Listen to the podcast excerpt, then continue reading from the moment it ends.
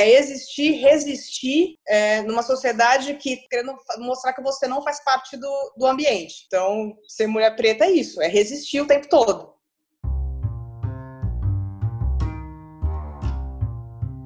Nosso linguajar é nato, não estamos falando grego. Aqui falamos como aprendedores colaborativos sobre aprendizagem significativa, criativa, organizacional, filosofia, pedagogia, psicologia. Matite Vômenos, o olhar de aprendiz e um pouco de Diz que me diz. Sejam todos bem-vindos ao nosso podcast. Bora começar a nossa troca de ideias aqui. Eu saúdo. Salve, salve, Priscila Camazano, seja muito bem-vinda a esse programa. Bom, conta pra gente um pouco sobre o seu Matite. Quem é você? É, onde você está? Onde você quer chegar? Enfim, fala aí. Qual é a tua? Oi, Bruno. Primeiro, queria agradecer o convite. Estou muito feliz. É o primeiro podcast que eu participo. Tô emocionada. Bom, meu nome é Priscila Camazano, eu sou uma mulher preta, eu tenho 34 anos, eu sou jornalista, a minha formação acadêmica é em ciências sociais, eu sou geminiana e filha de Oxum. o que dizem de mim, cara, eu não sei o que dizem de mim, eu acho que eu não me importo com o que dizem de mim. Mentira, eu acho que eu só finjo que eu não me importo para manter a minha sanidade mental. E agora, onde eu quero chegar, Cara, eu acho que eu quero envelhecer bem, eu quero poder alcançar ainda alguns objetivos profissionais que eu tenho. Eu acho também muito importante, né? Eu ainda não tenho filhos, mas eu tenho sobrinhos e primos mais novos, e eu quero poder, na minha luta diária, abrir novos caminhos para eles, porque eu não gostaria que eles sofressem tanto quanto eu sofri para chegar onde eu cheguei profissionalmente. E eu sei a importância que é da representatividade e da autoestima que isso pode, né, da, da referência que eu posso dar para eles. Então, acho que esse é o meu, é onde eu quero chegar, ser essa referência importante para essa turminha aí que está chegando. Muito bom ouvir qual é a tua. Bom, Pri, todo mundo no programa, nós somos grandes admiradores do seu trabalho, da sua trajetória, da sua militância, que algumas vezes ela foi até silenciosa, mas em alto e bom tom quando você escreve, sem sombra de dúvidas. Traz pra gente uma lembrança bacana daquela canção do Milton Nascimento, Maria Maria, que ela fala mais ou menos assim: mas é preciso ter manha, é preciso ter graça, é preciso ter sonhos sempre. Quem traz na pele essa marca possui a estranha mania de, de ter fé na vida. É, a pergunta é, é, bem simples o Instituto Etos diz para a gente que 0,4% dos cargos de liderança são ocupados por mulheres pretas. Você acha que essas mulheres possuem na pele essa marca e, e de alguma forma elas têm é, fé na vida? Sim, acho que primeiro é importante dizer que esse dado do Instituto Etos, né, de 2015, foi uma pesquisa que eles fizeram com mais ou menos 500 empresas, grandes empresas, e foi constatado que somente 0,4% dos cargos de liderança são ocupados por mulheres negras. Então, se a gente fizer as contas de 500 empresas, somente duas mulheres negras ocupam esses, car esses cargos, né? O que é extremamente constrangedor para uma população que tem 46% da população negra, né? E aí eu, eu lembro que a primeira vez que eu tive contato com esse dado foi numa matéria que eu fiz e que muitas entrevistadas citaram eles. E eu até entrei em contato com o Instituto Edson, eles me passaram esses dados. E eu lembro que foi muito engraçado que elas falavam assim: ah, são só duas mulheres negras. Uma a gente sabe quem é, que é a Rachel Maia, que é a ex-CEO da Lacoste do Brasil. Na época ela era CEO da Lacoste do Brasil, hoje ela é ex, faz mais parte. Ela deixou o cargo em setembro desse ano para assumir outros projetos pessoais, mas na época era a Rachel Maia e a gente, ele, as interessadas brincavam assim: ah, a gente sabe quem é uma, a segunda a gente não sabe quem é. Mas, enfim, é, eu acho que, assim, essas, essas duas mulheres, elas inspiram, sim, a gente a ter fé na vida. É, acho que quem me inspira mais, de modo geral, são as mulheres negras de modo geral. Mulheres negras que são empregadas domésticas, mulheres negras que são mães solos, mulheres negras que resistem, que elas existem e resistem então, eu acho que essas mulheres que estão aí sempre lutando pela invisibilidade, né, que a sociedade coloca para elas, e elas estão resistindo, eu acho que muito mais do que esse 0,4%, que eu acho que é muito importante, essas duas mulheres negras, porque assim elas trazem uma referência para a gente, particularmente para mim, essas outras mulheres negras que são empregadas domésticas, mães solos, elas me inspiram muito mais. pela resistência, pela força delas, elas sim me trazem fé na vida.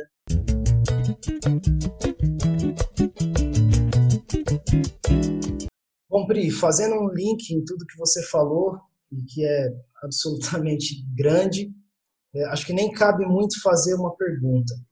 É, eu acho que esse momento, e aí todo mundo que está ouvindo, o meu convite é: vamos prestar atenção, vamos escutar uma mulher preta falando. Deixo o microfone absolutamente aberto para você falar é, sobre o seu matite, o que, que você já passou, o que, que você enxerga, enfim, conta um pouco é, do que é ser uma mulher preta no mercado de trabalho no Brasil. Legal. É, vamos lá, acho que primeiramente a gente precisa ter claro que a pirâmide social da base ao topo, ela, na verdade, do topo à base, ela é definida por homens brancos, mulheres brancas, homens negros e mulheres negras. E isso já evidencia a desigualdade de, de raça e gênero. No caso das mulheres negras, a interseccionalidade que permeia a relação delas com a sociedade e define como elas são tratadas. Ou seja, além de sofrerem por serem mulheres, o fator raça as condicionam a, a uma gama muito mais de desigualdades, que perpassam, por exemplo, por salários, posições inferiores entre as empresas, em comparação aos outros grupos sociais. Então, as mulheres negras, primeiro, elas são discriminadas pela cor da pele e depois por ser mulher. Isso é, é, é acho que é fundamental a gente ter isso claro. Para exemplificar isso, pesquisas evidenciam isso claramente. A gente tem aí os dados da PNAD contínua, que descrevem isso, e também é só a gente observar, né, na sociedade é simples observar essa posição da, da mulher negra. Basta só a gente fazer simples perguntas. Você que trabalha em um escritório, quantas mulheres negras são funcionárias e, e em que cargos elas ocupam? Quando você foi uma consulta médica, quantas mulheres negras te atenderam? Quantas professoras negras você teve durante a sua formação? Enfim, dá para fazer aí inúmeras perguntas a fim de definir quais são os lugares que vemos com que frequência essas mulheres. E é simples observar também no nosso dia a dia, concluir que elas, que normalmente essas mulheres elas estão ligadas a trabalhos de baixa remuneração e que, e que normalmente não necessitam de uma formação acadêmica. Né? Essas mulheres são diaristas, faxineiras, balconistas, vendedoras. Toda vez que eu vou falar desse assunto, eu lembro de um artigo da Djamila Ribeiro, que ela publicou no, na coluna dela da Folha, em novembro do ano passado, que o título era Solidão Institucional. Que ela, ela tratava justamente sobre esse assunto. Né? Falava da solidão institucional da mulher negra. Isso aí era um, é um, objeto de estudo dela. E aí no artigo a Djamila falava que, da solidão, que a solidão das mulheres negras é tão profundo que normalmente elas são as tias da limpeza, as tias do café, nem sequer elas são chamadas pelo nome, né? A gente só sabe que elas moram longe. Então isso é bem para exemplificar em que lugares as mulheres negras no Brasil são são colocadas. E eu estou contando isso para ilustrar né, é, esses lugares e pensar que são cerca de 60 milhões de mulheres negras na população, ou seja, são mais ou menos 28% dos brasileiros. Esses dados são da PNAD contínua também do IBGE e eles foram divulgados uma série de, de artigos que a Folha publicou no ano passado sobre mulheres negras. E mesmo assim, sendo esse, esse 60 milhões de mulheres negras, elas e a gente ainda dificilmente encontra elas em funções que não sejam essas de diaristas, faxineiras, balconistas. Então, parece que tem uma coisa de errado. Se somos muitas e só estamos nesses lugares, o que está acontecendo? Agora, vamos olhar para essas mulheres que conseguiram furar a bolha, que como a gente já citou ali esses dados do Instituto Etos, elas existem e resistem. Elas ascenderam socialmente, elas ocupam cargos melhores de remuneração. Primeiro, elas são poucas em comparação à proporção que representam da sociedade, 0,4% é ridículo. Portanto, elas, elas vivem também uma solidão de gênero e raça, porque elas dificilmente se veem iguais no mesmo ambiente corporativo que elas estão ali. Segundo, essas mulheres que ascenderam socialmente, elas ganham menos. Isso é, é claro observar, a, os dados da PNAD contínua também demonstram isso. A remuneração média das mulheres negras é de R$ 1.476. Isso representa menos da metade da renda do homem branco, que ganha em torno de 3.364. E aí, voltando nos né, dados do Instituto Etos, que somente 0,4% ocupam cargos de liderança, esse número é muito importante, porque há um consenso entre os estudiosos do assunto que é imprescindível termos mulheres negras nesses cargos para que o quadro de funcionários de uma empresa possa absorver mais mulheres negras. Fala-se também muito na importância da referência. Uma mulher negra em uma posição de liderança inspira as outras a sonharem também estar naquele, naquele lugar. Isso é importantíssimo para a autoestima. Agora, vamos falar um pouco sobre o que pode ser feito para absorver mais mulheres negras nas empresas. Além delas ocuparem os cargos de liderança, especialistas também defendem que processos, processos seletivos das empresas também devem ser mais flexíveis levando em conta a realidade da população negra. Um exemplo é a exigência do inglês. Muitas vezes os, os processos seletivos exigem o inglês fluente e nem sempre é imprescindível para o cargo. E isso já é um fator que elimina já o candidato negro que muitas vezes não teve a oportunidade de, de, de, fazer um curso de inglês durante a sua formação. Outro dado que também exclui a população negra é a forma como a vaga também é divulgada. Porque nem sempre, muito tem a, aquela coisa do, do, da indicação, nem sempre a mulher negra ela conhece alguém no meio corporativo para indicar ela determinada vaga. Então, eu acho que é preciso que os RHs das empresas tenham um olhar mais empático e entenda a realidade da população negra para conseguir absorver melhor. Outro ponto importante também, que é após a contratação, é imprescindível que esse profissional seja acompanhado por uma mentoria. Especialistas defendem que não basta só você ir lá e contratar o estagiário e manter ele lá naquele cargo sem dar uma mentoria, sem dar oportunidade dele poder crescer no ambiente corporativo. E se você não der essa mentoria, provavelmente há uma grande chance dele ser excluído do cargo e não, não crescer, ou ficar só naquele cargo, ou não, não crescer profissionalmente. Aí não adianta de nada, porque aí você contratou e logo daqui a pouco esse funcionário, se não tiver uma mentoria, ele vai ser vai ser expulso ali do, daquele ambiente. E aí, falando nisso, a gente não pode deixar de, de contar, de falar sobre as iniciativas. Né? A gente teve uma iniciativa recente do Magazine Luiza, que abriu vagas para trainees exclusivo para a população negra. A gente também teve a Bayer, que abriu vagas para negros, e teve também recentemente a Ambev, que abriu para estagiários negros. Esses são exemplos de como o, a, de mudança de comportamento das empresas e de que a gente precisa ser, que precisam ser valorizados. Enfim, e aí falando disso, a gente não pode deixar de comentar sobre a polêmica por conta do programa de trainee do Magazine Luiza, que logo depois que foi anunciado, foi numa sexta-feira, aí na, no, nas redes sociais durante o final de semana teve assim um bombardeio de, de tweets assim falando mal do programa tal. É, aí foi uma uma puta de uma polêmica no momento, aí teve a Defensoria Pública da União que entrou com uma ação depois civil pública para cobrar 10 milhões do Magazine Luiza por ter aberto o programa, enfim. E aí, a gente, olhando para essa polêmica que, que, gerou, uma polêmica que queria desqualificar a iniciativa do Magazine Luiza a ponto de dizer que aquilo se tratava de um racismo reverso, o que é um absurdo. Porque, primeiro, que racismo reverso não existe. E as pessoas precisam entender que racismo é definido por uma série de atitudes da sociedade que exclui historicamente um grupo social. Então, você querer dizer, é uma falácia você querer dizer que o, o, os brancos, que é um grupo social que goza de um privilégio claramente observado, é acometido por racismo. Então, é, querer desqualificar o programa, quer dizer que isso é um racismo reverso, para mim é um absurdo. E ainda, eu ainda vou falar mais. Isso me irrita profundamente, esse tipo de argumento, porque é uma falta de respeito, muitas vezes com a, com a nossa luta, sabe? Com o sofrimento dos nossos ancestrais.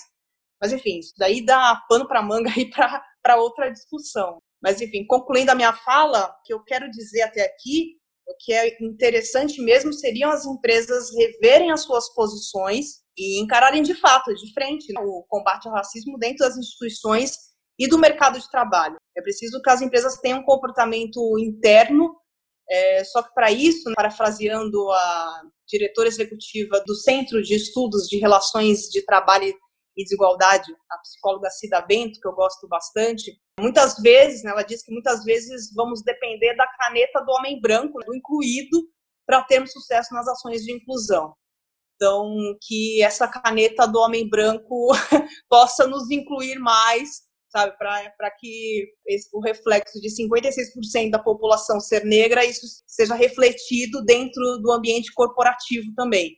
A gente ainda tem muito o que lutar, muito o que alcançar, e, mas eu tenho muita, como a gente falou na frente, eu tenho muita fé na vida de que a gente vai conseguir Eu acho que esse movimento que a gente está tendo hoje de discussão, de, de falar sobre o assunto, de, de debater, isso já é um grande avanço. É, eu vejo muitos amigos brancos também entrando na discussão, e isso é muito bacana, e que a gente possa futuramente é, melhorar esse quadro de mercado de trabalho, poder absorver mais e nosso, a nossa, as nossas próximas gerações possam ter mais oportunidades e verem os seus iguais dentro também do, do ambiente corporativo.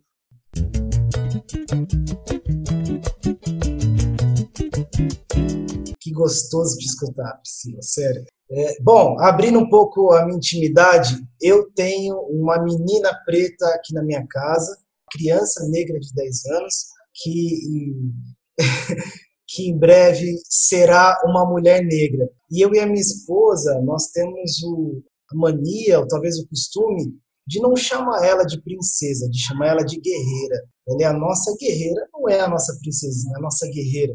É, porque a gente sabe que ela vai lutar muito. Pri, para finalizar, eu queria é, que você falasse, e aí para todo mundo que ou tem ou conhece uma menina negra que está crescendo nessa nova sociedade, né? É, o que, que a gente deve é, fortalecer, o que a gente deve falar para ela, é, o que, que a gente pode contribuir para que ela cresça é, feliz, que é o mais importante, mas que ela cresça forte, que ela tenha é, um, uma adolescência e uma vida adulta mais empoderada.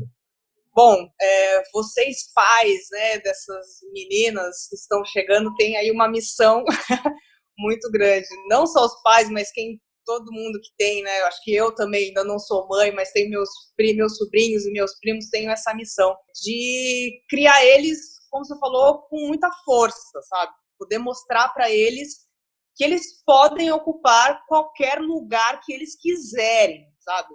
A gente a gente tem que lutar, a sociedade está o tempo todo é, mostrando, querendo falar para a gente que a gente não faz parte daqueles, daquele ambiente, que a gente não merece estar naquele lugar. Toda vez que a gente entra é, num ambiente e que nós somos os únicos negros, isso é claramente é, é um recado da sociedade dizendo você não faz parte disso.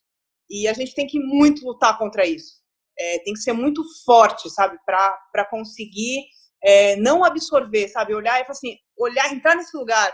E quando o ambiente quer dizer para você que você não faz parte daquilo, você fala, não, eu faço parte sim, eu tô aqui e eu quero trazer, e acho que muito mais importante, eu quero trazer os meus iguais aqui também. Então, a gente tem uma missão muito grande de fortalecer essa, essa nova geração para que eles se sintam bem nesses ambientes. Eles precisam também entender que se eles estão naquele lugar, eles são privilegiados e que eles têm a missão também de trazerem os seus iguais ali para dentro, para aquele mesmo ambiente. Então, acho que é isso. Acho que o que a gente tem que fazer é, é acho que é dizer para essas crianças que elas podem estar em qualquer lugar, por mais que tentam durante a vida elas vão é, encontrar obstáculos, pessoas dizendo que, que elas não não merecem estar ali, mas não, elas precisam ter a, a, a força e, e, saberem que elas podem sim e que elas devem e que elas têm uma missão, sabe? Como eu tenho a missão de estar aqui no ambiente onde eu tô, no, na profissão que eu tô e a, fazendo as coisas que eu faço e pensando que eu tô fazendo isso, fazendo isso daqui para poder melhorar a minha próxima geração, porque se eu tô aqui é porque gente lá atrás, meus ancestrais lutaram muito e muito mesmo, sabe? É só eu, eu, gosto de pensar assim, toda vez que eu tento vou tentar esmorecer e putz, estou triste, não vou conseguir e tal, eu falei, não, eu, eu penso muito de, cara, é, é bem essa imagem, tipo, teve uma galera lá atrás que levou chibatada, entendeu? Que, que lutou pra cacete pra gente estar tá aqui. Então, se eu tô aqui, é por causa deles. Então, eu preciso tá, ter força para continuar, para que a, a minha próxima geração avance muito mais. É importantíssimo eu estar hoje aqui, eu acho ainda muito pouco e eu quero que a minha geração faça muito mais. Então a gente acho que tem que ensinar essa criançada a, tá, a lutar sempre e sempre de cabeça erguida e seguir em frente, porque a gente precisa, não sei em quantas gerações a gente ainda vai necessitar para não ter mais desigualdade. É, acho que ainda é uma luta muito muito longa E como é longa, a gente não pode deixar a peteca cair, tem que continuar. É, é isso. Muito bom, Pri, excelente. Nossa. Cara, eu, fiquei, eu confesso que eu fiquei um pouco emocionado. Quando você olha, você, você começa a lembrar, né? Cara, algumas vezes eu já parei e falei, cara, olhar para o lado, falar, pô, sou eu aqui, cara. E você tá cansado, tá desanimado, falando, não, eu vou, eu vou ser o melhor dessa porra. Eu vou ser o melhor. Sim, é importante, a gente Porque, tem que ser. Não, tava lá, alguém apanhou para eu estar tá aqui. Uhum. Alguém apanhou, Cara, entendeu? Eu é, já pensei eu, isso. É muito, essa imagem da chibatada tem que estar sempre na nossa cabeça. Alguém apanhou, é, sabe? Tipo, é, é surreal. A gente está aqui por causa dessas pessoas, entendeu? E, gente, e ainda tem, e é um absurdo a gente ainda ter que escutar sabe, gente ainda do, da nossa geração querer falar que você não faz parte daquilo. Eu falei, caralho, mano, claro que eu posso, eu devo estar tá aqui. Eu tenho Preciso apanhar também, né? Que Exatamente. Também. Tem que apanhar também. Vocês não entenderam? É, é, surreal, é foda, é foda. Eu tiro foda da. É, deixa o foda, deixa o foda. Eu tava falando tão é. bonitinho até agora, eu já deslanchei, Dá aquela cutucada. Ai, que coisa boa. Gente do céu, isso é bom. Isso é bom. E aí, seu Adilson? Fechou? Cara, pra mim tá tudo lindo. Eu tô aqui. Eu tô aqui fazendo um exercício. Coisa? Eu tô aqui fazendo um exercício muito grande de, de, de autocontrole, porque de fato, eu que tenho um pouco mais de idade que vocês, uma diferença de, de dois a quatro anos, tempo suficiente de quando eu vivi minha fase adulta, vocês estavam finalizando a adolescência de vocês, ter sido uma testemunha ocular dessas coisas que vocês estão dizendo, principalmente desse lance de vocês olharem assim pro lado e falar, puta, é só a gente, né? E é foda e, e muito bonito e ver você perguntando perguntando para para Pri foi foi emocionante. Eu meio que disfarcei um pouco aqui, eu falei, não vou chorar, caralho, a câmera tá ligada. Ai, gente, eu acho que eu li muito. Não sei se ficou muito natural, não, mas eu não ia conseguir Eu não vou eu não chorar. Percebi que eu acho que eu vou odiar quando eu ouvir, mas tá tudo bem. Gente, percebi. lindo, lindo, lindo, lindo.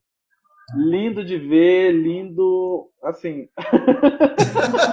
Orgulho, esses bebezinhos, gente. Ai, Trocou nossa fralda, né, Caxinha?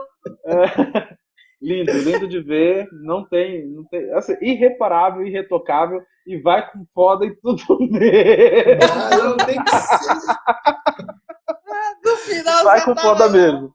Você falando do de, de, chamar a Maria de Guerreira, eu lembrei no, no período antes de eu ter reencontrado a Thaís, eu fiquei com a moça que ela era uma moça branca, mas ela havia o primeiro casamento dela tinha sido com um homem negro e a filha dela tinha um black assim a coisa mais linda e ela queria porque queria deixar o cabelo mais alisadinho para aparecer as meninas do, do, do colégio porque elas eram princesas e ela também queria ser princesa.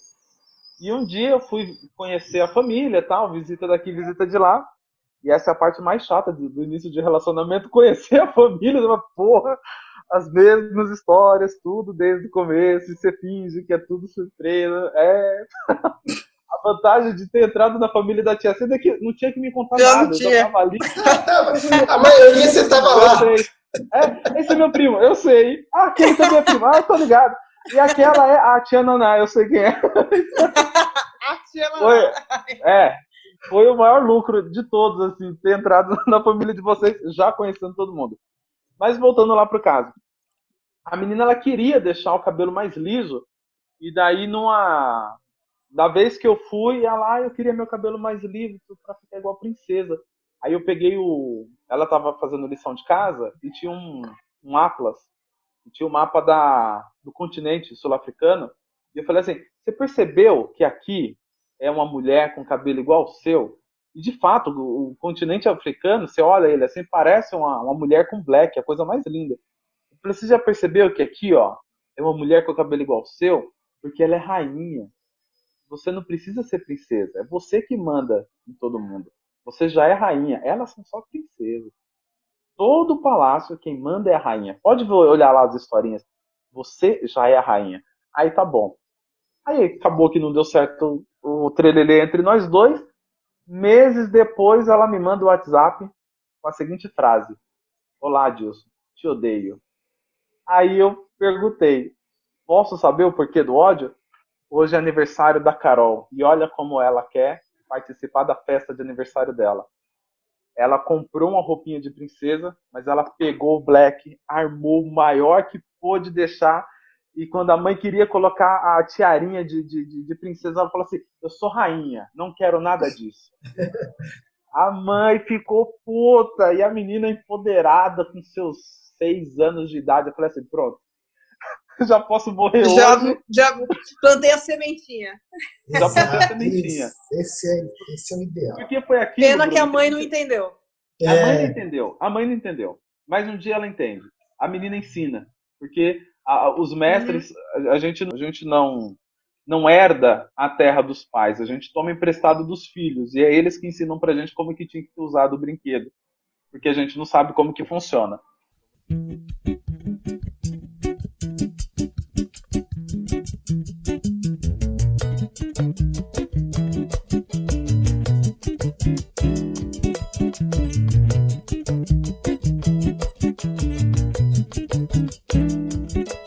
Coisa de preto ter bem menos que devia. E ainda assim ser o povo mais feliz. Coisa de preto fundar academia E se chamar Machado de Assis.